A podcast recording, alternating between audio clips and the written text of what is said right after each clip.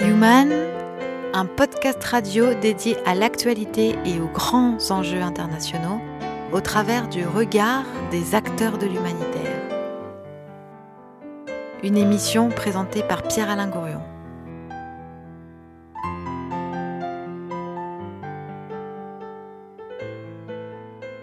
Bonjour à tous. Euh, Aujourd'hui, euh, un nouveau Human avec euh, Arthur Keller. Arthur Keller, bonjour. Bonjour. Voilà, merci de nous avoir rejoints dans notre studio de, de Villeurbanne. Vous êtes Arthur Keller, un conférencier euh, sur un domaine bien particulier et un chercheur dans un domaine bien particulier euh, qui est celui euh, des effondrements possibles de la planète. Est-ce que vous le diriez comme ça? C'est vrai, mais je ne le dirais pas comme ça. Alors comment vous le diriez? Euh, je suis un systémicien et j'étudie les vulnérabilités des systèmes complexes. J'a- j'a- j'a- J'applique ça aux sociétés humaines, sociétés industrielles Oui. plus précisément. Euh, et, euh, et donc, ce que j'étudie, c'est en fait les, les- les processus de descente énergétique et matérielle. Qui De peuvent- descente énergétique et matérielle. Voilà, je pense qu'on va en parler un petit peu. Oui. Et qui peuvent effectivement créer des effondrements sociétaux. Voilà. Alors, euh, on va parler bien sûr de votre parcours, puisque cette émission, euh, c'est un, un portrait, c'est le portrait d'un homme, un homme euh, original, particulier, parce que vous n'êtes pas un enseignant, vous n'êtes pas un- vous êtes un chercheur dans ce domaine, alors qu'on peut appeler effondrement, qu'on peut appeler la collapsologie, vous allez nous dire tous ces mots-là, euh, mais peut-être que ce serait bien de partir de votre formation. Quelles ont été vos formations? Euh, oui, mes formations. Ben, vous, voulez, vous voulez tout le détail? Oui. Tout le détail. Oh là. Euh, j'ai une formation de base, de- de- initiale d'ingénieur. Oui. Et j'ai deux diplômes. Un diplôme en traitement de l'information. Donc, c'est essentiellement de l'informatique, mais pas que. Euh, et puis, un second diplôme en, en aérospatial, une spécialité en aérospatial. Et bien plus tard, j'ai fait d'autres formations. J'ai un master en. En relations internationales, c'est le, c'est le cadre général, mais appliqué sur de la direction de programmes internationaux. Euh, j'ai un master en gestion des administrations publiques et j'ai un master en communication également. Vous êtes à bac plus combien, vous? Au bac plus 5, j'ai pas dépassé, mais, mais j'ai 5 bac plus 5 par contre. Voilà. Ça ne fait pas de moi un bac plus 25. Voilà. Alors comment est-ce qu'on en arrive euh, pour un homme euh, jeune? Vous avez euh, quoi Je ne sais pas. J'ai 27 ans. Vous avez 27 ans? Non, vous n'avez pas 27 ans. J'ai 44 ans. Vous avez 44 ans. Donc, pour moi, vous êtes un homme jeune. Comment en arrive-t-on à s'intéresser et à, à faire que sa vie est tout entière consacrée euh, à ce qu'il est convenu d'appeler les effondrements possibles de notre planète? Qu'est-ce qui, Comment vous êtes motivé au départ? Ça vous vient comment? C'est pas au berceau. C'est c'est une bonne. Non, c'est pas au berceau. C'est une bonne question. Oui. Euh, déjà, je, je veux dire une chose qui est que contrairement à, à certains euh, qui parlent des mêmes sujets que moi, je n'ai pas de passion pour ce sujet. Euh, il y en a certains qui entretiennent une forme de passion. euh, euh, et des fois, je trouve ça même un peu, un peu glauque, un peu bizarre. Un peu malsain. Un peu, ouais, on pourrait presque dire ça. Ouais. Euh, moi, j'ai pas du tout de, j'ai pas une obsession euh, effectivement maladive avec ce sujet, parce que ça me plairait ou j'y trouverais un intérêt quelconque de parler de, de risque d'effondrement. C'est absolument pas le cas. Si j'en parle, c'est parce qu'il n'y a pas le choix. Donc Oui. c'est une, déjà, Mais comment ça vous vient historiquement Ouais, dans votre je, je- histoire je vais vous dire ça. Ouais. Non, mais je voulais, je voulais simplement dire, effectivement, en disant ça, que si j'en parle, c'est parce qu'il y a une espèce de sens du devoir, euh, parce que les, en- les enjeux sont tels que, euh, voilà, il faut, faut- faut monter au créneau. S'il y avait des gens qui le faisaient, qui le faisaient très bien, avec des propositions intéressantes, autres que moi, peut-être que j'en serais pas là, mais comme il n'y a pas grand monde, eh ben, je suis obligé d'y aller, je, je ressens ça. voilà. Alors, comment j'en suis arrivé là? À la base, effectivement, ma formation d'ingénieur, même si je, je ne suis pas ingénieur aujourd'hui, ma formation d'ingénieur m'a bien servi. Euh, notamment les classes préparatoires scientifiques qui sont une abomination sur le plan humain, c'est-à-dire vraiment ça te, ça te tue euh, un, un jeune alors qu'il devrait s'épanouir. Mais euh, au-delà de ça, ça quand même, ça a quand même apporté une structuration de la pensée, une rigueur de, de, raisonnement. Et, voilà. et, donc ça, ça, ça a beaucoup, beaucoup joué dans ma façon de dans la manière dont j'ai abordé les problèmes. Ensuite, les problèmes, c'est quoi? À la base, euh, j'ai, je ne veux pas dire que j'ai un don, mais j'ai une, j'ai une, j'ai un talent particulier de, de, tout temps, pour toute chose, pour déceler ce qui ne va pas pour déceler dans un système ce qui pose problème, les faiblesses d'un système. Par exemple, dans un autre domaine ah bah écoutez, euh, quand euh, euh, j'ai plein, plein d'exemples, j'en ai pas, j'en ai pas un particulièrement meilleur que les autres, mais quand j'ai des amis qui viennent me voir et qui me, qui me parlent d'un projet ou qui me parlent d'un texte ou qui me parlent d'un, ou même qu'on me montre un bâtiment ou des, des plans d'un, bâtiment ou même si je suis pas architecte moi-même et que je regarde et que je me plonge, 9 fois sur 10, je vais dire ah ben là ça va pas, là ça va pas, là ça va pas, en donner les raisons et je, je me trompe rarement je me trompe vraiment. Je, vois assez facilement les, faiblesses d'un système ou les fragilités, les vulnérabilités d'un système. Et je peux vous dire que c'est peut-être que dans, dans, une autre vie, j'aurais pu utiliser ça à, mon intérêt dans une carrière que j'ignore. Dans la réalité, ça a surtout été un, boulet à mon pied, parce que, euh, y compris dans ma vie personnelle, hein, dans mes relations personnelles, amicales ou autres, euh, parce que ben, j'ai tendance à, focaliser sur ce qui déconne, ah sur ce qui ne voit pas, parce que je le vois immédiatement. Et, et bon, donc je j'ai ça en base, à la base, j'ai ça en moi depuis tout petit. Et, du coup, bah, peut-être que c'est à cause de ça, fondamentalement, que je me suis d'abord intéressé aux questions écologiques. Parce que les questions écologiques, ça fait maintenant quelques décennies qu'il y a quand même beaucoup de choses euh, qui nous montrent que ça déconne pas mal dans le monde écologique. Donc à la base, j'ai une formation euh, je ne vais pas dire d'écologue, parce que je ne suis pas écologue, c'est un métier, et donc d'écologiste, mais pas au sens euh, forcément militant, activiste du terme, quelqu'un qui s'intéresse aux problèmes d'environnement. Et ça a été euh, le début de la pelote de laine, ensuite j'ai déroulé, je me suis rendu compte au bout d'un certain temps que ça ne suffisait pas de s'intéresser euh, aux sciences dures et aux sciences naturelles, mais qu'il fallait également s'intéresser aux sciences humaines et aux sciences sociales pour, pour avoir une idée un petit peu plus générale de la problématique, et progressivement j'ai déroulé cette pelote, et pourquoi on parle du fait que j'ai plusieurs masters comme ça, pas Bon, c'est pas juste pour le dire et puis pour me faire mousser. La question, c'est que j'ai des masters surtout dans des, c'est ça qui est intéressant, dans des, euh, dans des disciplines qui sont radicalement différentes, parce que j'ai essayé de euh, d'avoir une vision la plus systémique possible euh, du monde. Et c'est parce que vous vous intéressiez, c'est-à-dire qu'au départ, vous êtes un ingénieur en aérospatial, mais c'est parce que vous vous intéressez à ces questions d'écologie, d'environnement, que vous êtes amené à faire des, des, des, des, des masters, par exemple, en communication ou en gestion des administrations publiques? Gestion administration publique, ça a été un, détail. Celui-là n'est pas très pertinent. En fait, très honnêtement, celui-là, il compte pas. Oui. J'ai dit ça pour, pour le coup. Vraiment Ou en direction de programme. Non, mais ça, c'était un double diplôme que j'ai eu presque gratuitement en, en ayant un autre. mais j'en ai quatre véritablement. Non, le reste, oui. Euh, j'ai un certain nombre de certificats aussi qu'on ne va pas lister, ce serait ridicule. Mais en tout cas, j'ai également étudié d'autres disciplines qui ne sont pas là, comme la psychologie sociale, la, sociologie des mobilisations. Euh, et j'ai pas mal de formations également dans mais le ma question est est-ce que vous allez vers ces formations J'allais vous répondre vous estimez que vous en avez besoin. C'est exactement ça. C'est exactement ça. Mais c'est ce que je voulais dire. J'ai également, par exemple, fait, du, fait de la scène. J'ai fait pendant deux ans un peu de, un peu de one-man show, mais comme ça, sans, mais, mais c'est pas juste parce que je voulais, euh, je voulais faire de la scène. C'est parce que j'en avais besoin. J'avais besoin d'apprendre le lâcher prise, d'apprendre à parler sur scène. Parce que ça fait pas mal d'années, effectivement, que j'ai une démarche personnelle d'essayer de devenir le le meilleur euh, pédagogue euh, possible, pas, que pédagogue, parce qu'il est question aussi d'être force de proposition, de proposer des choses sur ces, sur ces sujets gravissimes aux enjeux euh, sociétaux qui nous concernent tous, et que ben, on ne peut pas, à mon sens, quand on porte des sujets pareils, s'autoriser au le dilettantisme. Il faut être le plus efficace possible. Et il y a des choses, on peut, on peut se laisser aller à faire selon son intuition, mais il y a un certain nombre d'autres choses, il faut le savoir, donc il faut l'étudier, il faut euh, l'expérimenter. Donc ouais, toutes les formations, ça a été euh, bah, Arthur Keller dans son coin, essayant de, devenir le meilleur euh, soldat, entre guillemets, de sa cause. voilà. Alors, soldat de votre cause, pédagogue, explicateur de ce qui pourrait nous arriver, entrons dans cette pédagogie euh, en quoi euh, notre monde euh, est-il, et là je vous pose la question, je pose la question aux scientifiques, est-il au bout de quelque chose? Quels sont les, différents éléments qui font que il va se produire quelque chose? Bon, ok.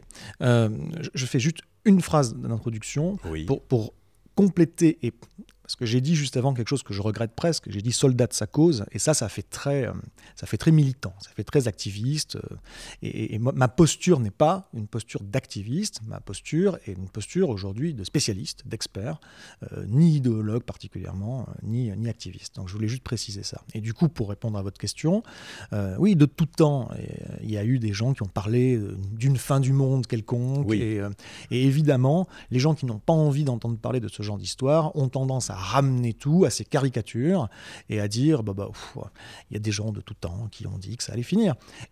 On est toujours là, n'est-ce pas? Comme si c'était une preuve que ça allait continuer.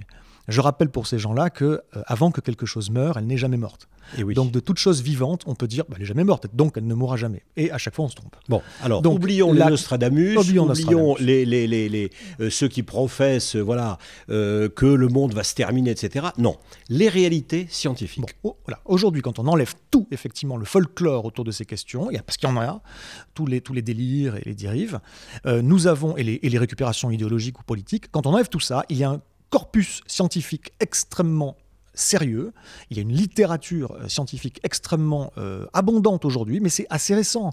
Les premières études, c'est dans les années 70, mais la plupart de ces études, c'est dans les années 2000, euh, dans plein de champs scientifiques qui, très différents, avec des méthodes différentes, qui convergent vers une conclusion, qui est qu'il y a des limites à cette planète et que l'humanité, les activités humaines plutôt, cumulées de toute l'humanité euh, sur cette planète euh, ont atteint les limites et qu'on est en train de les de les, de les, transgresser, qu'on est en train de, euh, peut-être pas le mot, mais en tout cas de les dépasser, de dépasser ces limites, et que ça, ça, ça, provoque des dérèglements. Certains sont localisés, d'autres sont globaux, et que ces dérèglements vont avoir, et ont déjà certains aspects, mais vont, vont avoir surtout bah, des impacts sur les sociétés humaines. Donc, Alors, quel dérèglement Donc, nous, nous sommes face à, à, un certain nombre de dérèglements. Et aujourd'hui, euh, je présente ça dans mes, dans mes, dans mes conférences, donc euh, voilà, si quelqu'un veut avoir vraiment du détail plus développé, qu'il aille jeter un œil, euh, là je vais faire ça de manière très très sommaire. et effectivement, si on regarde le monde naturel, il est composé, il y a différentes composantes de ce monde naturel, et je vais les balayer très rapidement là aujourd'hui, pour dire que ça déconne, vous allez le voir, à, à peu près tous les niveaux. Donc nous avons la première composante qui est la lithosphère, c'est le, le, manteau terrestre dont on tire les ressources, et là, à un certain nombre d'égards, nous atteignons des limites de ce qu'on peut tirer de cette lithosphère. Par notamment les combustibles fossiles, qui aujourd'hui, euh, et ça n'a jamais... Le manteau, c'est-à-dire le sol ou l'air Oui, non, non, non, le manteau, le sol. Le, sol, On est vraiment sur la, sur la partie, effectivement, la croûte terrestre, euh, voilà, enfin, la partie, la, partie, la partie supérieure. Mais on est dans un extractivisme, effectivement, une exploitation des ressources minières qui est euh, aujourd'hui folle. Enfin, la, le gigantisme des installations minières on a peine à le croire. Il faut aller sur un, site d'une mine à ciel ouvert pour réaliser le gigantisme incroyable. Donc on est le charbon, le, charbon, le, pétrole, le, gaz. en premier lieu, et puis après tous les métaux, euh, les terres rares, et un certain nombre d'autres ressources, des ressources par exemple notamment pour bouffer, comme les phosphates, pour ensuite faire des engrais euh, phosphatés qu'on met dans le sol, etc. Et toutes ces ressources, et le sable également, le sable de construction pour les infrastructures, et j'en passe. Et en fait toutes ces choses-là, donc on exploite le, manteau terrestre euh, externe, la partie externe, euh, à une vitesse qui est telle qu'on atteint déjà des limites sur ce qu'on peut exploiter. Ce n'est pas nécessairement uniquement une question de stock, c'est-à-dire est-ce qu'il y en a dans le sol ou pas, et à quelle profondeur, et en quelle concentration, etc. C'est surtout une question de flux. Nos sociétés aujourd'hui, qui sont euh, énormes, euh, pour fonctionner, ont besoin de flux d'approvisionnement de certains matériaux, de certaines ressources, des flux d'approvisionnement à flux tendu, vraiment, qui sont extrêmement, enfin non-stop, en permanence, et le moindre, le moindre arrêt ou le moindre ralentissement de ces flux déjà met en danger les économies, etc. Donc on a besoin, par exemple pour parler du pétrole, on a besoin euh, euh, d'un flux de pétrole qui est continu, mais même pas juste du pétrole. On a besoin de pétrole qui soit ni trop bon marché, ni trop cher. Si c'est trop cher, tout de suite, les gens font la gueule et euh, il y a des crispations sociales très fortes et politiques et économiques. Si euh, le prix euh, du pétrole est trop bon marché, est trop bas, alors eh ben, l'industrie, très vite, n'est plus rentable et au bout de quelques années, ça peut capoter. Donc, c'est ce qu'on voit par exemple en ce moment aux États-Unis, dans l'industrie des huiles de roche-mer, hein, ce qu'on appelle huile de schiste et gaz de schiste en France, où il y a une espèce de vague de, de, de faillites dans les entreprises qui ne sont pas du tout rentables et on verra bien si les banques et le gouvernement continuent à les, subventionner ou pas dans les, années qui viennent. Le, fait est que c'est une question de flux. Est-on capable de prélever ces ressources? Donc ça, c'est une question à la fois géologique, mais également technique et industrielle. Puis ensuite, d'approvisionner ces sociétés derrière euh, au rythme qui va bien pour maintenir nos modes de vie un peu partout. Ben Aujourd'hui, non on touche des limites claires et dans les prochaines décennies, ça va s'accélérer. Donc ça, c'est sur la partie, euh, mais passons hein, vite à la, suite, j'ai envie de dire, parce qu'il n'y a pas que ça. Ça, c'est la partie manteau-terrestre. Et à côté de ça, il y a encore d'autres dimensions du monde naturel. La deuxième dimension, c'est l'hydrosphère, c'est l'ensemble des eaux de la planète. Et ça va très mal, que ce soit les océans, les mers, les cours d'eau, les nappes phréatiques. On a des pollutions, on a des déchets absolument partout, on a de la salinisation, on a de, l'assèchement, on a, euh, de la, euh, on, a des, phénomènes de, de, zones mortes, des zones sans oxygène ou avec peu d'oxygène dans l'océan un peu partout. On a des voilà, etc., etc. À tous les niveaux, euh, les eaux, que ce soit les eaux euh, océaniques ou les, eaux de surface ou les eaux de profondeur, euh, vont très mal très très mal. Il faut regarder ce que, nous produisent là-dessus les, experts. Et il y a d'ailleurs un, rapport du GIEC qui est paru il y a un mois à peu près, qui parle des eaux, et qui parle aussi de la troisième sphère, qui est la cryosphère, qui est l'ensemble des glaces de la planète, donc que ce soit les banquises, les, que ce soit les, glaciers, l'inland sea, hein, Antarctique et Groenland, le, le pergélisol, hein, permafrost également. Et, tout ça, euh, bah, ce que montre le, dernier rapport du GIEC, c'est que non seulement ça fond, mais ça fond beaucoup plus rapidement que ce que les modèles avaient prédit jusqu'ici. La quatrième dimension, c'est l'atmosphère, on, la respire tous. Là, que veut dire, à part que vous avez tous entendu parler, je pense, de dérèglement climatique, les cycles de l'eau, du carbone sont gravement euh, déréglés aujourd'hui. Ce sont des cycles essentiels à la vie, euh, pour toute la vie sur Terre. La, la cinquième dimension, c'est la biosphère, c'est l'ensemble du vivant de la planète. Et là, on est face à un effondrement. Alors, des gens qui disent mais l'effondrement c'est n'importe quoi, ben non. Déjà, il y a plusieurs dimensions à cet effondrement. Et l'effondrement du monde vivant, c'est pas une vue de l'esprit, c'est quelque chose qui est euh, observé, euh, et quantifié. Euh, nous avons aujourd'hui euh, une, érosion de la, de la biodiversité au niveau mondial qui est terrifiante. Donc juste pour donner un chiffre, on a 60% des vertébrés qui ont disparu en 44 ans, entre 1970 et 2014.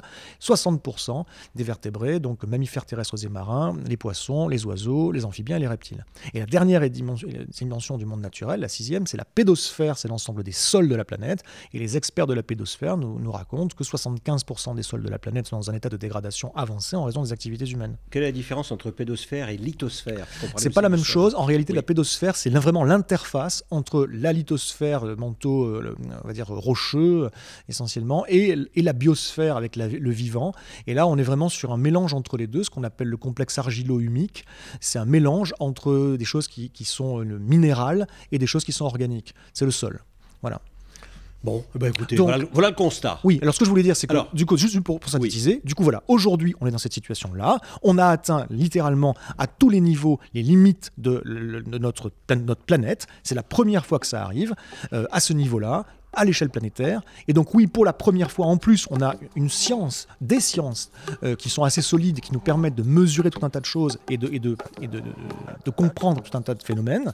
Et, et, donc pour la première fois, nous avons vraiment un corpus scientifique extrêmement solide qui démontre que toutes les composantes du monde naturel sont en effondrement ou en pré-effondrement ou en atteinte de limites. Et on n'est plus du tout dans du Nostradamus là. On va y revenir, mais avant, un tout petit peu de musique.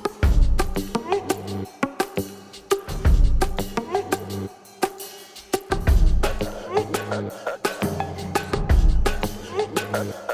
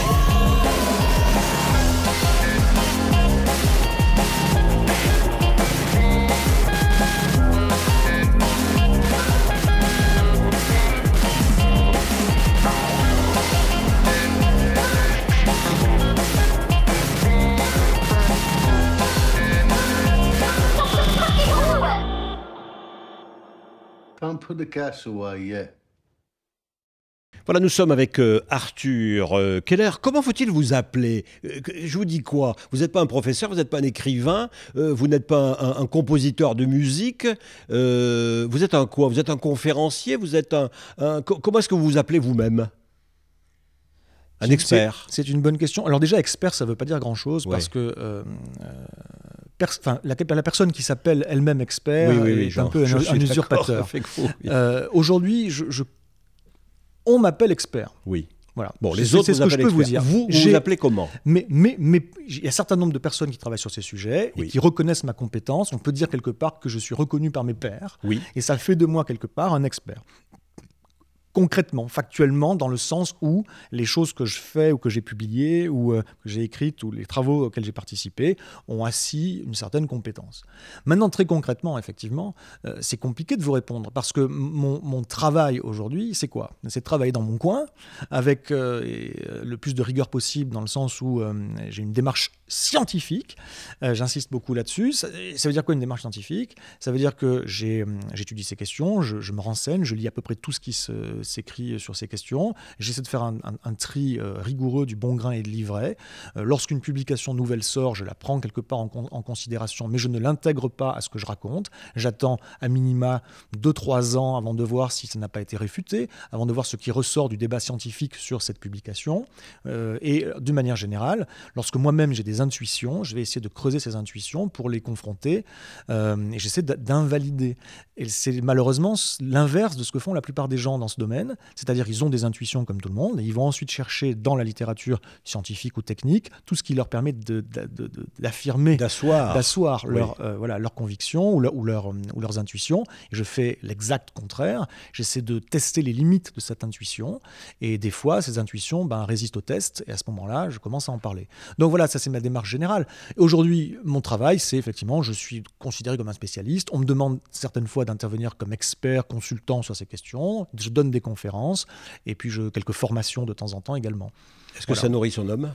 Euh, ben, écoutez, euh, en parallèle de ça, je me retrouve également obligé de faire de l'alimentaire parce que non, ça nourrit pas son homme. Ponctuellement, euh, j'ai des choses rémunérées. La plupart des choses que je fais ne le sont pas. De temps en temps, je suis bien rémunéré, mais c'est l'exception qui confirme la règle. Et, et ça me fait bien rigoler. euh, J'envoie un petit clin d'œil à ceux qui pensent que les gens comme moi, ah, ils ont bien compris. Ils, ils surfent sur le filon. Oui, parce que j'entends ça souvent. Bah et oui. et, euh, ben, écoutez, av- avant de critiquer, renseignez-vous un peu parce que le filon, s'il y en a un, ben, à la rigueur, appelez-moi, dites-moi hein, s'il y a un filon, parce que moi, je ne l'ai pas vu pour l'instant. La plupart des gens qui peuvent payer, des entreprises notamment, ne sont pas mûrs sur ces sujets-là. Ok, voilà, Arthur Keller. Donc, euh, on a commencé, vous avez commencé à poser le, à poser le sujet avec cette lithosphère, hydrosphère, cryosphère, atmosphère et biosphère euh, et pédosphère qui sont en difficulté. Qu'est-ce qui risque d'arriver et comment? Voilà, alors, exactement. Non, alors le, le- le comment est une question euh, complexe, mais le qu'est-ce qui risque d'arriver, j'ai une réponse euh, tout à fait simple. Ce qui va arriver, je l'affirme, et, et je peux raisonnablement le démontrer, je dis raisonnablement parce que ce n'est pas une démonstration au sens mathématique du terme, 2 plus 2 égale 4, mais ce que je peux euh, affirmer, c'est que dans les prochaines décennies en moyenne mondiale, nous allons vivre une descente énergétique et matérielle. Certains vont au début, à court, peut-être moyen terme, tirer leur épingle du jeu un peu mieux que les autres, mais globalement, nous allons tous vers une descente énergétique et matérielle. C'est-à-dire qu'on aura moins d'énergie Oui, et qu'on aura moins, du coup, de biens tels qu'on nous a habitués à les avoir. Oui, c'est pas juste les biens, c'est à tous les niveaux. On aura moins de ressources, effectivement. Biens, services, Euh, ressources. et y, com- y compris, c'est pas- c'est aussi bien les biens finaux que les Oui. biens intermédiaires, ce qu'utilisent les entreprises, par exemple, dans leur processus de fabrication, etc. Grosso modo, tout cela va être ponctué également de disruptions écologiques, notamment, euh, sur, sur certaines ressources, et donc des, disru- des- des- des, hum, raréfactions, voire des pénuries, de choses plus ou moins euh, vitales, hein, ça et là dans le monde. Et on va avoir du coup de plus en plus de problèmes. Vous ici, euh, vous vous intéressez notamment aux questions humanitaires. Sur le plan humanitaire, il va y avoir euh, de plus en plus de crises, et des crises un peu différentes de celles qu'on a connues, des crises très graves vraiment sur des questions de ressources, euh, et no- notamment pour la question climatique, mais pas que. Et de moins en moins de moyens pour gérer ces crises. Voilà ce qui va se passer. Alors justement, pour rebondir, vous, vous, invoquez, vous évoquez là l'humanitaire, et c'est vrai que cette émission Human euh, est consacrée à l'humanitaire et à l'écologie. Est-ce que les humanitaires en général euh, vous paraissent, euh, parmi les hommes que vous fréquentez sur cette planète, plutôt mieux outillés ou moins bien outillés que les autres euh, par rapport à ces disruptions qui risquent de se produire, par rapport à ces difficultés que la science annonce. Vous comprenez ma question? Outillés. Oui. Est-ce qu'ils sont mieux préparés, en quelque hmm. sorte, à l'urgence? Alors, il y a un certain nombre de personnes qui sont vraiment des opérationnels, qui sont sur le terrain, et qui sont habitués à intervenir et à gérer entre guillemets des, situations, voilà, des situations de crise extrême. Euh, et effectivement, ces gens-là développent pour le coup des, des, compétences et des, et des ressorts mentaux et, euh, des méthodes également euh, qui vont être probablement très utiles dans le futur, dans, dans, le futur à court ou moyen terme. après, globalement, ce que je sais du monde humanitaire, parce que je n'en fais pas partie, mais je côtoie un petit peu ce monde, ce que je sais du monde humanitaire, c'est que c'est un, un milieu qui a quand même encore du, euh, du, chemin à parcourir sur la prise en compte de ces problématiques. Euh, a priori, les gens n'ont pas une très très bonne connaissance des problématiques de limites et de vulnérabilité sociétale dont moi je parle. Euh, ils sont, ce sont des gens qui sont surtout à la base vraiment sur, axés sur l'humain et beaucoup moins sur l'écologie à la base. Et, et, ce sont, mais même si ça fait maintenant un certain temps qu'ils sont qui commence à prendre en compte notamment la question climatique et ce que ça les différentes implications. Et ce sont des gens également qui n'ont pas de formation, mais j'ai envie de dire, c'est pas les seuls, ça n'existe quasiment pas. Formation systémique. Donc les implications systémiques de ces problèmes-là les dépassent un petit peu, et comme ils dépassent à peu près tout le monde. Qu'est-ce que ça veut dire Maintenant, qu'est-ce que ça veut dire les implications systémiques en fait, euh, en fait, bon, moi je suis donc, je m'intéresse à la systémique de cette question. Ça veut dire quoi effectivement? Euh, C'est il y a des deux dimensions. Un, ce sont des questions qui remettent en question les systèmes socio-écologiques dans lesquels nous vivons. Ce système socio-écologique, c'est simplement les sociétés humaines en interaction avec la, nature, le reste du vivant. Donc ça remet en question tous les systèmes et pas juste euh, quelques petites choses. Et la, deuxième chose, c'est également les, les, sources systémiques de la problématique. C'est-à-dire que la problématique, c'est... Vous voyez, souvent, on entend dire, oui, il y a plein de problèmes, mais bon, on a les solutions. On a les solutions et finalement, ce qui manquerait, c'est peut-être de l'argent et puis c'est surtout une volonté politique. Et puis, euh, mais c'est pas vrai on n'a pas les solutions. Et déjà, il faut sortir de la tête qu'il y a des solutions à cette question. Alors attendez, je précise parce que je ne veux pas non plus que tout le monde se dise ah ben c'est foutu, parce que c'est pas c'est pas aussi simple que ça. Moi, je dis quand je dis il n'y a pas de solution, ça veut dire il n'existe pas des méthodes qui permettraient de s'affranchir du problème, de faire disparaître le problème. C'est ça que je veux dire. Et euh, il existe des, des, réponses pertinentes et des aménagements et des stratégies et des voilà des, démarches qu'on peut faire pour s'adapter à ce problème et faire en sorte effectivement de limiter la casse. C'est-à-dire que cette descente énergétique et matérielle que nous allons subir, de faire en sorte justement de ne pas trop la subir, mais plutôt de l'anticiper, de la préparer, pour faire des choix ensemble, tant qu'on peut encore les faire dans des bonnes conditions, qui permettent de gérer cette descente et, les, pénuries qui arrivent. On peut les gérer si on les anticipe. Si on les anticipe pas, c'est le chaos. Donc, euh, il n'y a pas de solution dans ce sens-là du terme. Donc il faut, se sortir euh, de la tête que euh, euh, les solutions existent. En réalité, il y a tout un tas de problèmes, la question climatique par exemple, euh, qui appellent des actions fortes pour décarboner le plus possible nos sociétés. C'est loin d'être gagné, mais en tout cas, l'enjeu, il est là. Euh, il y a des, crises de biodiversité, que ce soit les océans, que ce soit la forêt, que ce soit tel ou tel type d'écosystème, les mangroves et les, barrières de corail. Et là, effectivement, il faut faire des choses pour gérer tout ça. On a des problèmes d'accès à certaines ressources, notamment l'eau, par exemple, et tout. Et là aussi, il, faut, il y a des programmes à mettre en place et des, entre guillemets, solutions ou stratégies à mettre en place pour euh, régler les problèmes qui sont causés par ces raréfactions, etc. etc. Donc tout ça, c'est un très important, mais la somme de tout ça ne suffira pas à éviter ce que je raconte. Parce que toutes ces choses-là ne sont pas des problèmes en tant que tels, ce ne sont que des symptômes, des conséquences d'un problème systémique qui vient, qui tient à la manière dont le système dans lequel nous vivons est organisé. Donc, je, je synthétise en disant la chose suivante, notre problématique, elle est euh, la suivante, nous sommes une civilisation qui transforme la nature en déchets. Voilà ce qu'on fait. Globalement, nous sommes un flux. Les, sociétés dans lesquelles nous vivons euh, prélèvent des ressources en amont, les transforment en biens et en services avec de l'énergie au milieu et rejettent ensuite des pollutions et des déchets en aval. Et tout le, tout le reste ne sont que des conséquences agrégées de tout cela, Par exemple, le dérèglement climatique est lié aux gaz à effet de serre. C'est une pollution gazeuse. Et quand je dis que nous transformons la nature en déchets, bon, ben, il y a des solides, des liquides et des gaz. Et les gaz à effet de serre ne sont qu'une partie de cette pollution. Voilà, le grand problème, c'est qu'on transforme la nature en déchets à un rythme qui est bien supérieur à ce que la nature peut encaisser durablement. Voilà, voilà le problème. Alors, on voit euh, vos critiques et, on voit qu'immédiatement, euh, on doit vous dire, mais comment? Vous venez de nous apporter une information négative. Euh, vous venez nous apporter de la peur, vous venez nous apporter de l'angoisse. Qu'est-ce qu'on leur répond à ces gens-là? Qu'est-ce que vous leur répondez? Alors, hélas, c'est vrai, mais c'est évidemment pas le but et pas la finalité, et on s'arrête pas ça. Euh, là, nous avons euh, devant nous quelques minutes pour faire une interview, donc c'est pas maintenant que je vais développer tout ce qu'on peut faire, mais dans mes conférences et dans un certain nombre de mes travaux, et j'encourage les gens à qui, qui que ça intéresse à aller jeter un coup d'œil à ça. effectivement, je développe euh, un certain nombre de stratégies de résilience collective et aussi de dignité humaine qu'on peut mettre en place pour se préparer à ces choses-là et faire en sorte qu'on peut gérer. En quelque sorte, la peur, c'est bien d'avoir peur parce qu'il y a du danger. Non, mais c'est absolument indispensable quand cette peur est fondée quand elle est légitime.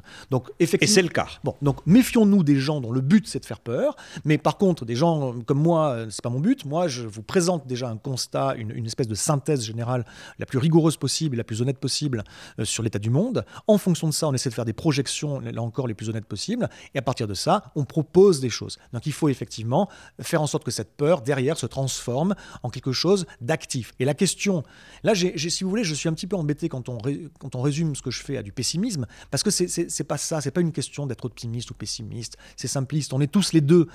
Je suis très pessimiste pour la société ou les sociétés dans lesquelles nous vivons aujourd'hui, telles qu'elles sont. Elles n'ont aucun avenir, elles sont moribondes.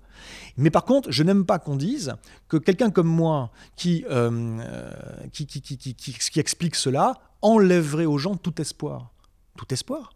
Mais ça voudrait dire que si cette société n'est pas durable, alors il n'y a plus d'espoir. Ça voudrait dire que il n'y a d'espoir possible qu'à l'intérieur de ce paradigme. Enfin, c'est débile. Euh, moi, je, pense personnellement que imaginer que ce monde qui détruit le vivant de manière accélérée, comme je viens de le dire, si ce monde continuait, c'est ça le véritable pessimisme. C'est une atrocité, c'est une horreur. Hein, j'ai parlé beaucoup du monde naturel, j'ai pas encore parlé du monde humain. On voit bien qu'au niveau humain aussi, c'est pas un monde où tout le monde est heureux. Hein. donc, euh, donc il y, a un vrai problème avec ce monde. Donc non, non, l'optimisme quelque part, c'est précisément de penser une alternative. C'est précisément de se projeter dans autre chose qu'une continuité ou qu'une continuation de ce monde-ci. Et donc moi, ce que je dis, c'est qu'il faut impérativement créer euh, de nouvelles sociétés en l'occurrence plus territorialisées, qui répondent plus à ce qu'on veut. Juste une question, juste une chose. C'est même également en lien avec la question de la démocratie. Parce que des fois, on me pose la question, euh, oui, mais ce que tu demandes, c'est quand même très difficile, c'est choix difficiles. Est-ce que euh, c'est compatible, euh, la forme de transition dont tu parles, est-ce que c'est compatible avec l'idée même de démocratie hein Et c'est important de, préserver la démocratie? Et moi, je réponds à ça, mais quelle démocratie? Nous ne sommes pas en démocratie du tout. Du tout. Un gouvernement du peuple par le peuple pour le peuple. Nous ne sommes pas là-dedans. Ça fait longtemps qu'on sait que les représentants ne nous représentent pas, ne représentent plus notre intérêt et que l'État n'assure plus notre sécurité, qu'elle soit alimentaire, énergétique, sanitaire ou autre. De temps en temps, ils le font parce qu'il faut faire un petit peu le job. Et globalement, ce n'est pas le cas. Nous ne sommes pas en démocratie. Nous sommes dans un autre système, un autre régime qui a quelques aspects de la démocratie. Donc, moi, je dis, mais bien évidemment que ce que je raconte est compatible avec la démocratie. Pourquoi? C'est parce que je parle de renaissance territorialisée. Or, la démocratie, elle ne fonctionne bien que au niveau territorial il faut lire Platon sur cette question. Il y a aussi un livre extrêmement intéressant que je recommande de Olivier Rey qui s'appelle Une question de taille. La démocratie, elle fonctionne avec des gens qui se connaissent dans un réseau de, confiance, euh, de solidarité, de complémentarité au niveau territorial. Et voilà. Comment dit-on insoutenable en anglais? Unsustainable. C'est la musique qui vient. D'accord.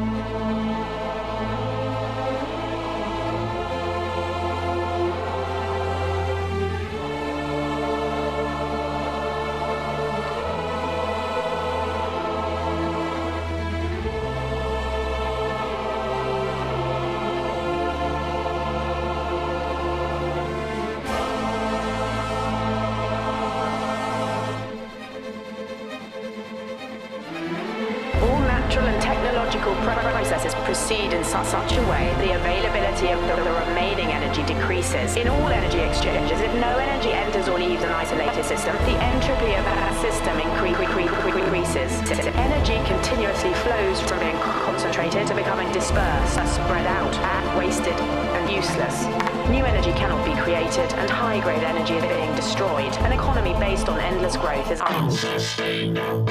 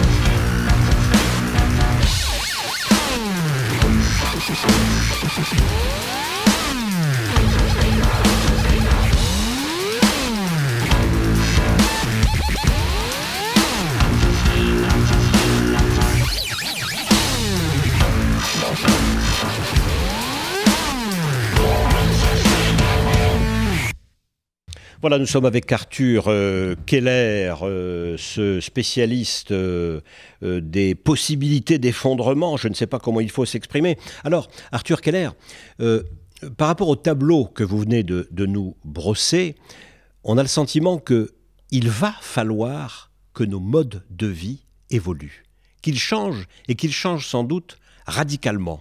Or, n'y est pas prêt.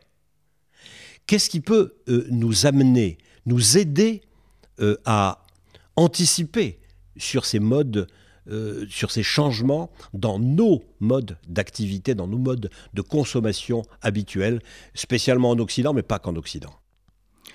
Bon, ok, merci pour cette question. On a, rappelez-moi, on a, On a- on a 8 heures pour on en discuter, c'est ça? Non, on n'a pas 8 n'a pas heures. On n'a pas 8 heures. On n'a même pas 8 On minutes. a, on Bon. a 10 minutes. Ouais.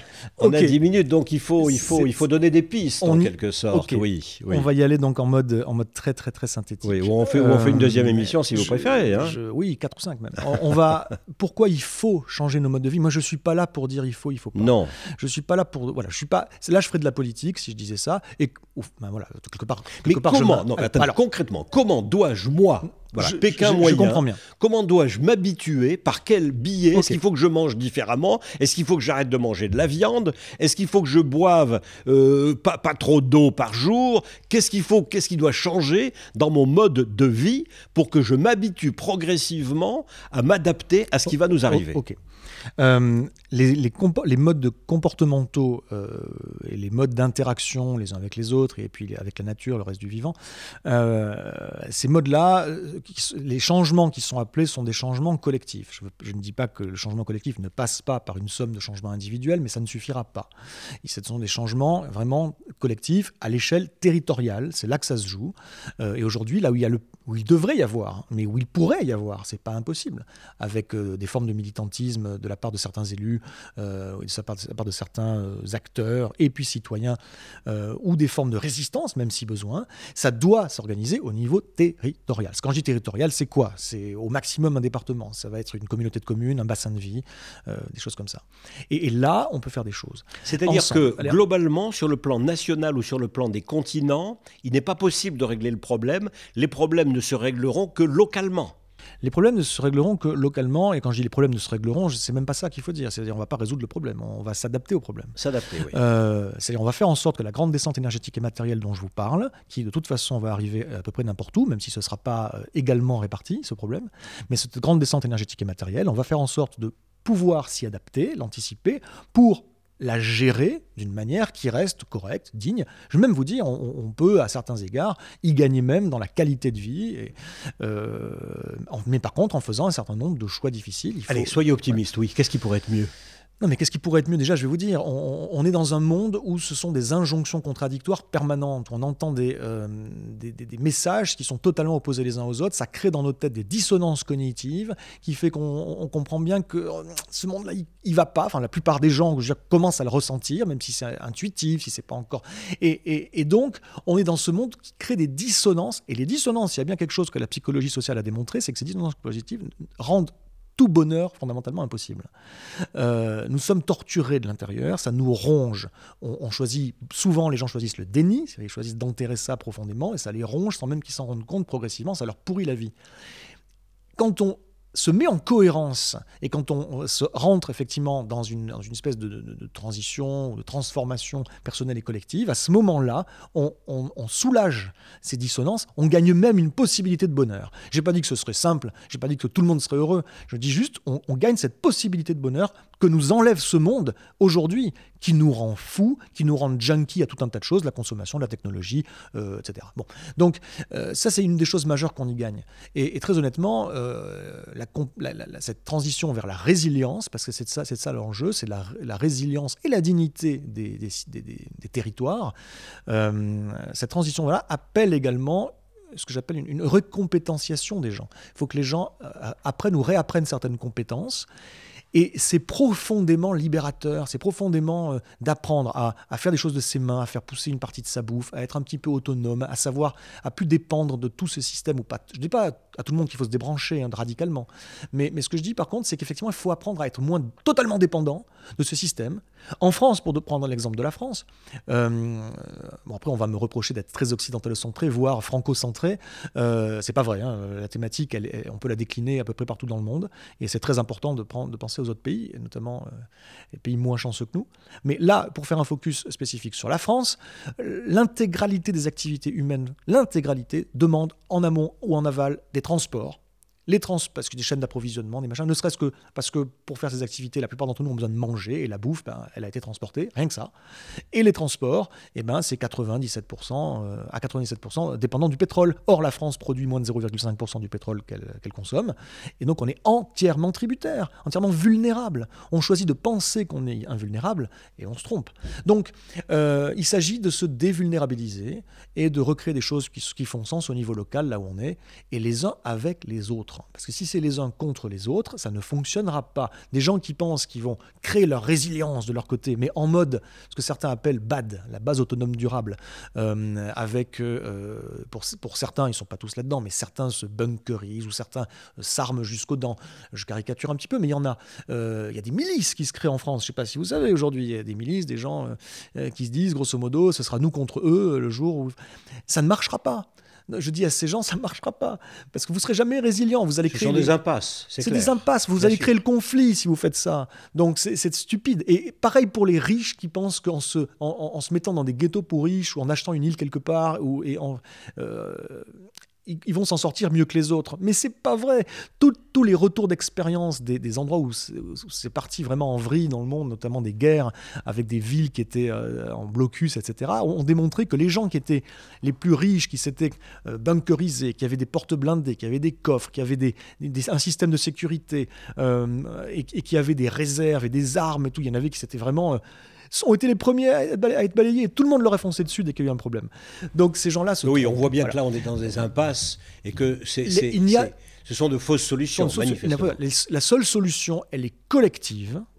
Elle est dans le plus possible, sans être gnangnan ou bisounours, dans la, dans la, dans la, dans le, dans la solidarité euh, entre personnes d'une part et entre communautés ou entre territoires. Voilà comment ça doit se construire. Est-ce que les artistes peuvent nous aider sur ce chemin de la résilience Les artistes devraient nous aider, certains le font, mais la plupart sont pas encore là-dedans, évidemment. Parce que euh, sans penser que c'est l'art qui va tout changer, ou que parce qu'on va se raconter des belles histoires, euh, le, monde de demain sera un monde magique, sans aller jusque-là, nous avons besoin de nous projeter pour faire les choses. Les humains doivent se projeter dans un avenir. Ils ont besoin de visualiser euh, un avenir, des, alni- des avenirs pardon, alternatifs par rapport à au storytelling dominant, au récit dominant qu'on nous propose. Il y en a plusieurs. Euh, je vous encourage à aller regarder. J'ai fait un travail là-dessus. Une vidéo qui tourne de moi là-dessus. Si vous faites Arthur Keller Next, vous allez voir. Je dis ça, c'est pas pour faire ma pub, mais ça, me permet de dire aux gens, euh, enfin de il- euh, allez voir ça, parce que comme ça, ça m'évite d'avoir à le développer. Aujourd'hui au micro, j'ai pas le temps. Mais du coup, l'i- l'idée c'est quoi? C'est nous avons impérativement besoin effectivement de nous raconter des histoires qui sont inspirantes. Ces histoires, c'est pas forcément que de la fiction. Ça peut être de la fiction. C'est pas de toute forme, tout, format, tout genre, tout style. Mais par contre, on a aussi besoin de mise en récit de choses qui existent. Parce qu'il y a des gens aujourd'hui, des collectivités, des villes et des villages, euh, des entreprises. Il y a des gens qui essayent vraiment de faire des choses. Souvent, c'est pas suffisant. Euh, mais ça contribue à un changement plus général vers, comme je le disais, vers la résilience des systèmes euh, et vers la dignité humaine également. Je, précise bien les deux, parce que souvent on parle de résilience, résilience, résilience, mais ça suffit pas de parler de résilience. Euh, et souvent ce que je dis, c'est que une dictature, par exemple, c'est très résilient. Voilà. Alors c'est pas le but non plus. hein. Donc, euh, donc Pourquoi c'est résilient une dictature? Ah, c'est très, c'est très solide sur ses bases, une Oui. dictature. Voilà. Donc c'est, c'est, c'est, c'est- c'est comme un rock.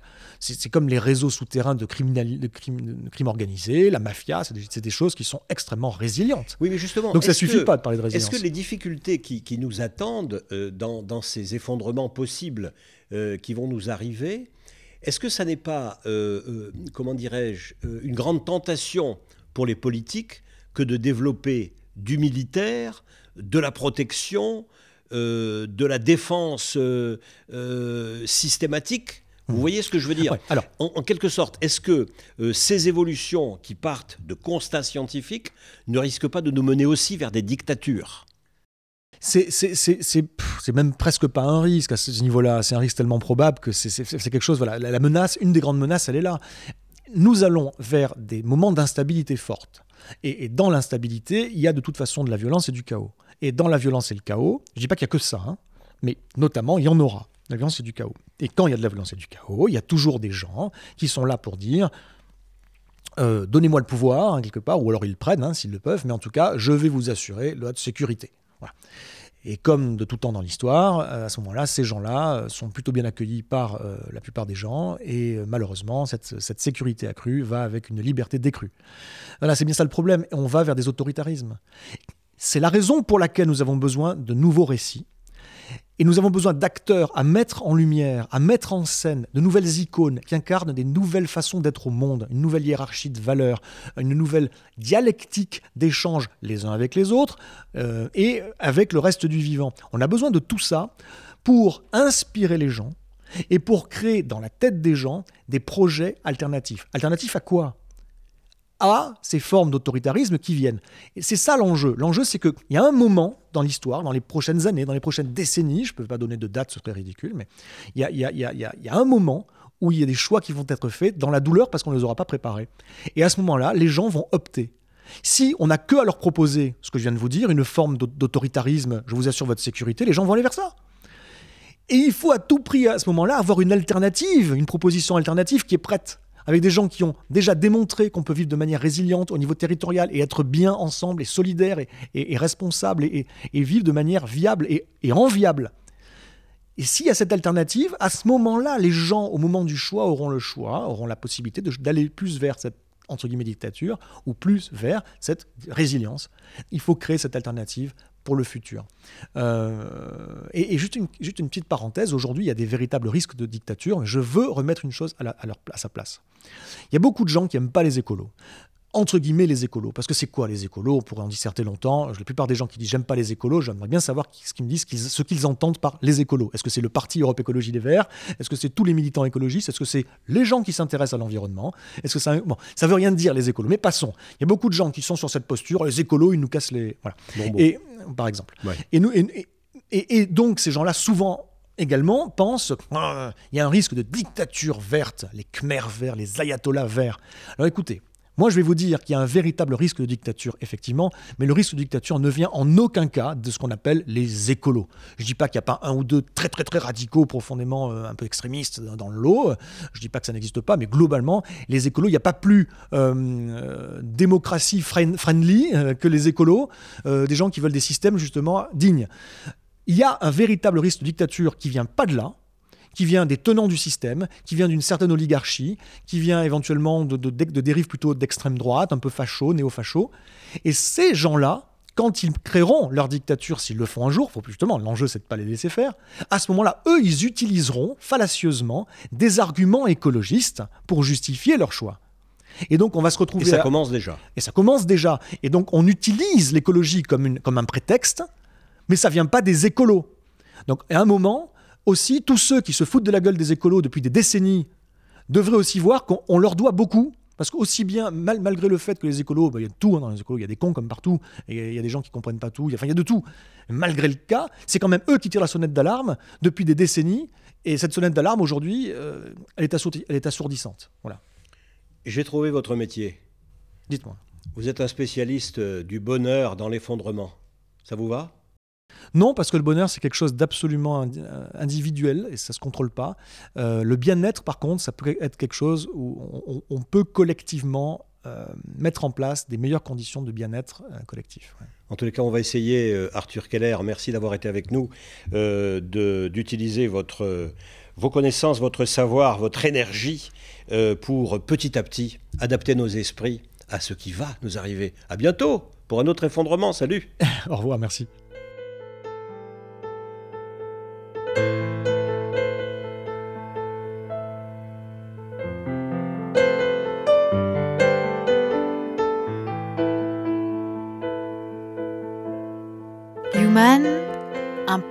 Radio dédié à l'actualité et aux grands enjeux internationaux au travers du regard des acteurs de l'humanitaire. Une émission présentée par Pierre-Alain Gourion.